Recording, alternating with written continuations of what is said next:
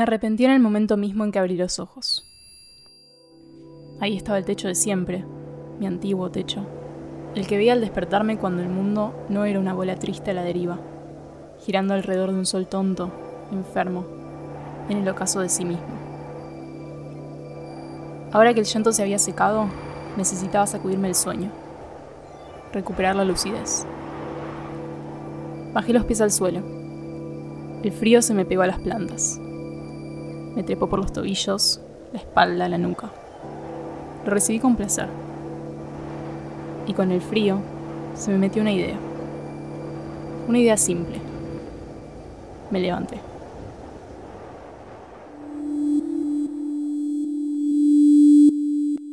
Estás escuchando Emma, una historia de Ministerio de Invierno presentada por El Gato y la Caja y Posta. Capítulo 3. Moría cada noche. Tomé el subte en la estación de siempre, pero estaba casi vacío. Alguien había abandonado un diario en el asiento de al lado. Nada que explicara aquella ausencia colectiva. Eran noticias de ayer, irrelevantes en ese mundo que moría cada noche. Pensé que la tormenta estaba por empezar, pero cuando salí del subte, el cielo todavía se veía azul entre los edificios del centro. Me llamaron la atención unos gritos a lo lejos. Caminé, atraída por las voces. Dos patrulleros pasaron rápido, con las sirenas apagadas. Dolé la esquina y me encontré de golpe con el final de una manifestación. Las banderas llegaban todo lo lejos que podía ver, en dirección a la plaza. Inicio del ciclo lectivo, una jauría de perros salvajes atacó la escuela normal número 4. El incidente se produjo a las 7 de la mañana, durante la entrada de los chicos a la escuela. Escuchamos el testimonio de una de las madres. Estábamos izando la bandera y los lobos se metieron nomás por la puerta en un segundo. Lo agarraron al chiquito, a Ramiro. Lo mataron ahí, adelante de todos. Todo el mundo empezó a correr y a gritar. Yo la abracé a mi hija y cerré los ojos porque ¿qué más iba a hacer? Después algunos salieron a perseguir a los lobos que se habían escapado, pero ya no sé ahí qué pasó. Me acerqué a un hombre y le pregunté, casi avergonzada por no saberlo, a qué se debía todo eso. Me dijo que era por el nene. El nene y los perros. Y el invierno. Me alejé perpleja. ¿Qué esperaban que hiciera el gobierno además de matar a los perros? De cualquier modo, todo ese desastre me convenía. La manifestación quedaba entre el hotel y yo. Sería un buen espectáculo para Libet y a mí me hacía ganar tiempo. Volví sobre mis pasos y me metí en la calle de las joyerías. Empeñé la alianza y el reloj en el local de un tipo con cara de cansancio. Después encaré hacia el río. La costa estaba picada. Las olas se elevaban cortas y puntiagudas. El río las lanzaba hacia el aire y las tragaba de nuevo y las volvía a lanzar. A lo lejos, el viento traía una masa de nubes grises y compactas. Decidí apurarme.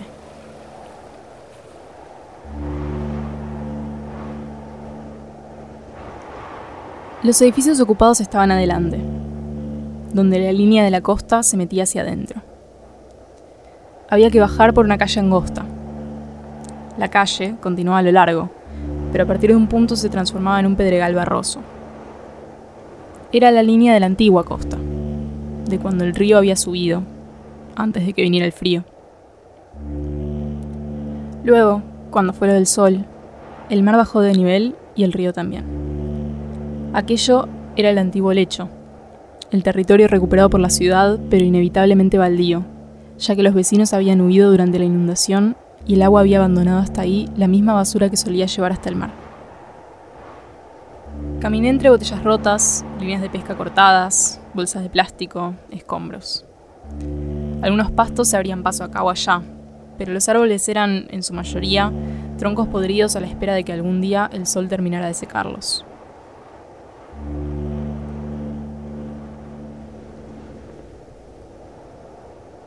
Me palpé el bolsillo. El dinero que había conseguido en la casa de empeños seguía ahí. Pero ahora que había llegado hasta los edificios, no sabía muy bien cuál era el siguiente paso. Caminé hasta un portón que estaba abierto, junto a una garita de seguridad vacía. un estacionamiento parquizado, con los pastos crecidos, daba el umbral del edificio. Los marcos de la puerta principal empezaban a ponerse verdes de óxido. Di un par de pasos hacia el interior del edificio. La luz entraba oblicua y rebotaba amortiguada en el piso, pero el resto permanecía en sombras. Pasé por la puerta de un ascensor y encontré las escaleras. Subí. Me guiaba por intuición, por olfato. Vi caras pasar y las caras me miraron. Pero recién en el tercer piso, al calor de un fuego precario, encontré lo que buscaba. Estaba flaco, pero parecía fuerte. Estaba sucio, pero estaba decidido. Y el resplandor que le bailaba en los ojos venía de afuera y de adentro al mismo tiempo. Me acerqué sin preámbulos. Dije lo que necesitaba. Matar a un hombre. Solo y sin custodia. En lo alto de un edificio con la puerta abierta. ¿Cuándo? me preguntó. Esta noche, le dije. Extendió la mano y le puse los billetes apelmazados que había estado apretando sin darme cuenta. Hizo un gesto con la cabeza y se los guardó sin mirarlos. Le di las indicaciones que creí que necesitaba. La dirección, el piso, el traje azul. No me respondió. Se quedó prestando la atención al fuego y yo me fui. No tengo registro del paso del tiempo esa tarde. Sé que entré a un bar y pedí café irlandés. Sé que cada tanto miraba en vano mi muñeca en busca del reloj empeñado. Pagué por el centro, siempre a una distancia prudente del hotel, hasta que la nevada fue tan intensa que resolví volver a mi departamento. Nadie me vio entrar, excepto tal vez la cara de la ciudad. Tenía las ventanas encendidas, pero no le hablé. De pronto para mí eran solo ventanas. El viento se revolvió durante horas, y la nieve cayó espesa y constante. Por un rato mi preocupación se distrajo con los techos. ¿Podían soportar esa cantidad de nieve? Habían sido construidos para otros climas, para otro mundo. ¿Qué había sido de ese mundo? Yo no lo sabía. Un poco antes de medianoche decidí ir al hotel. No había establecido ningún sistema para que el hombre me avisara cuando el trabajo estuviera realizado. No sabía su nombre, ni él el mío. De hecho, tampoco había acordado un método. Preferí evitarme el horror de discutir esos detalles, a riesgo de que la escena fuera al final un horror aún mayor.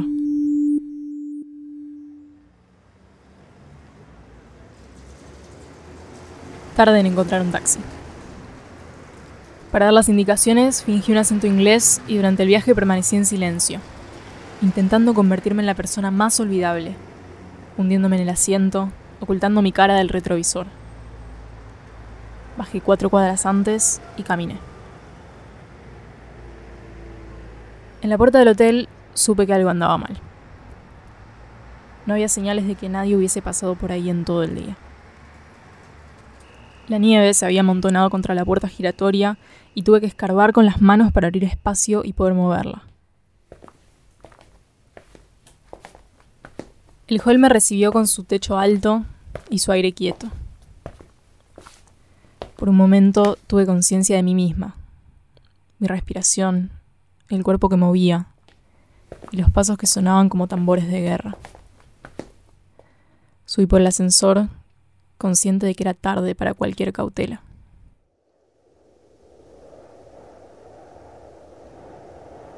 La puerta del despacho estaba entreabierta y con la luz escapaba un viento frío. Un copo de nieve salió volando del despacho y se estrelló contra mi pecho. Di unos pasos más y empujé con cuidado.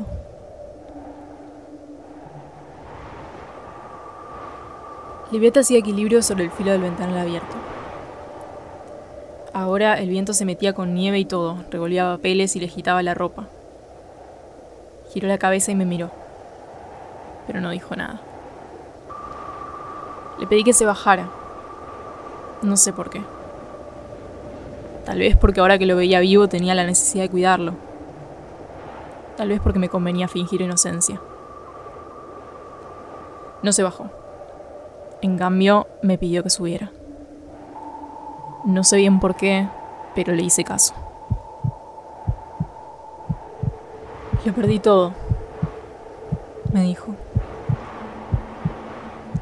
Primero pensé que hablaba de dinero, del edificio, del futuro. Después entendí que también se refería a mí. Se refería a todo. Parados los dos al filo del abismo, en las fauces de la noche, pensé, ¿por qué no? Y le propuse que saltáramos los dos. Me miró incrédulo. Pero yo no había conocido nada parecido al amor hasta él. Y esos días vividos bien valían un final a la altura. Se lo dije y creo que lloró. Difícil saberlo con tanta nieve entrándole en los ojos. Me agarró de la mano y los dos enfrentamos la oscuridad y el viento. Por un momento dudé. ¿De verdad pensaba saltar? Me di cuenta enseguida de que era una pregunta inútil, que mi decisión estaba tomada y que en ese momento yo solo me estaba enterando. Nos inclinamos hacia adelante, unos centímetros nomás.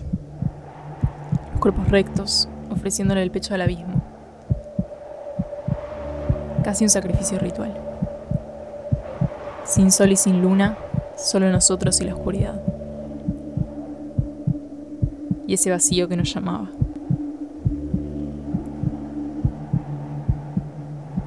Fue fácil soltarme.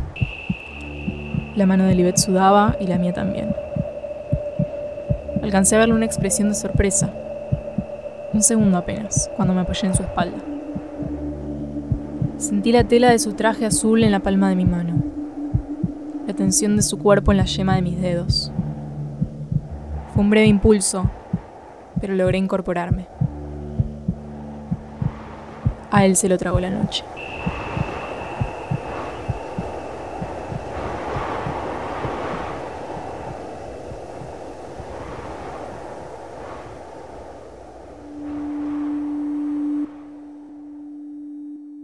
Pasé las siguientes horas falsificando una nota de despedida. La letra de Libet hubiese sido imposible de reproducir, pero la de un Libet nervioso y suicida estaba dentro de mis posibilidades. Cuando terminé, el sol había salido, pálido e irrelevante. Me recompuse y llamé a la policía. Me hicieron muy pocas preguntas, y se lo llevaron mientras todavía pasaba poca gente. Se ha promulgado el decreto y finalmente la Secretaría de Invierno ha sido elevada al rango de ministerio. Estaremos hablando con el flamante ministro en un ratito nomás, pero ya les adelantamos, esto es una buena noticia. Implica mayor presupuesto y una centralización de los reclamos. Esto es lo que la gente quiere. Dos meses más tarde, me enteré de que el gobierno había comprado el edificio. Los trabajos de remodelación ya habían empezado y no me pude contener. Me paré en la vereda, entre el resto de los curiosos que miraban a los obreros trabajar. Llegué para el momento exacto en el que desmontaban la puerta giratoria y la reemplazaban por una puerta de vidrio grueso, con cerradura.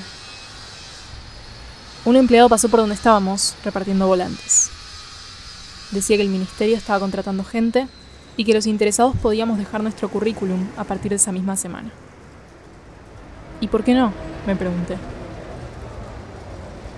Al volver a casa, me compré un par de orejeras de peluche celeste en un kiosco. Cuando estaba por salir, con el vuelto ya en la mano, agregué un paquete de chicles. Nunca había tenido la costumbre de comer chicles, y no sé por qué decidí empezar ese día. Pero es que, de verdad lo digo, era un mundo que moría cada noche. Y cada día volvía a renacer.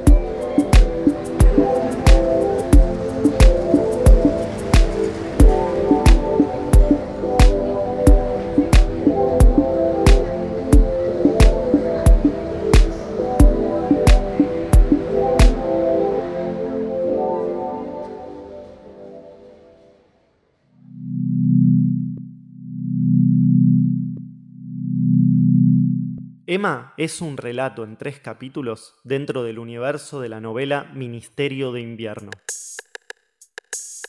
Un podcast de ficción presentado por El Gato y la Caja y Posta.